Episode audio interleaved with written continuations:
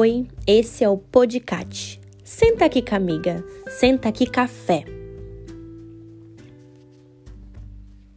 Eu posso até tentar imaginar como você está vestido.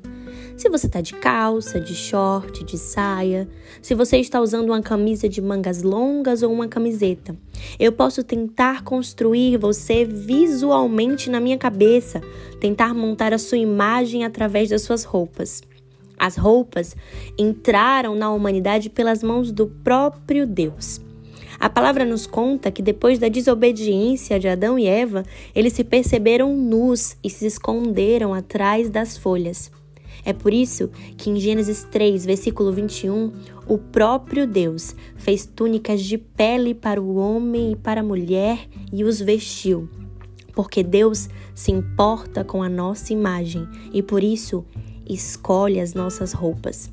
Ainda em Gênesis, Deus nos fala que nos criou a sua imagem e semelhança. Imagem porque tudo aquilo que é exposto visualmente se parece com o próprio Deus, porque assim ele quis. Se fez homem e habitou sobre a nossa carne. Fez da nossa carne também uma das suas vestimentas. Então nós somos imagem de Cristo. E semelhança, porque o nosso coração precisa ser parecido com o coração de Deus. As nossas ações precisam refletir o Espírito Santo. Nós somos imagem e semelhança do Pai. Nós somos exterior e interior de um só Deus. Entendendo isso em plenitude, Nossa Senhora teve um cuidado excepcional e olhou para o seu guarda-roupa de maneira atenciosa a cada vez que ela precisou se vestir para aparecer para um dos seus filhos. Em Lucas 1, versículo 39, a palavra nos conta que logo depois do anúncio do anjo, Nossa Senhora partiu apressadamente por regiões montanhosas à casa da sua prima Isabel. Ainda hoje, Nossa Senhora parte apressadamente à casa dos nossos corações. Mas nem mesmo a pressa é capaz de reduzir o cuidado que ela tem para nos encontrar. E é por isso que, mesmo caminhando por regiões montanhosas, mesmo tendo pressa de te ver, ela escolhe com cuidado a roupa, a fisionomia e o jeito que ela vai aparecer para você.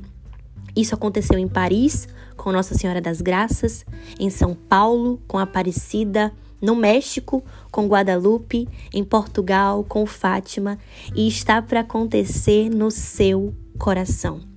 Existe uma titulação de Nossa Senhora que leva o seu nome. Nossa Senhora de Catarina, Nossa Senhora de Larissa, Nossa Senhora de Pedro, Nossa Senhora de João. Maria está se preparando para vir mais uma vez até você com o estilo que você gosta, as cores que você vibra, o tipo de roupa que você veste.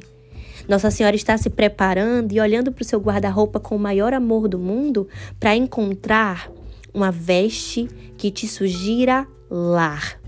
Ela está se preparando para mais uma vez sentar e tomar um café com você. Porque a mamãe só sossega, só desacelera, só deixa de caminhar por regiões montanhosas quando ela consegue reunir na mesa do café todos os seus filhos. Eu, você, Maria e Jesus. O café está na mesa, mamãe está se preparando e eu quero te convidar para cada podcast sentar e tomar um café com Maria. Um café com as vestes que ela sonhou para aparecer para você, um café com as gírias que ela sonhou em dizer para você, um café com as promessas que mamãe sonhou em dizer para você. Existe uma titulação de Maria que está para nascer no seu coração.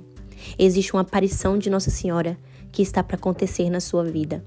A partir de hoje, vai existir um novo nome para Maria. Maria, Mãe de Deus, Maria, Mãe do Céu e agora, Maria, Nossa Mãe.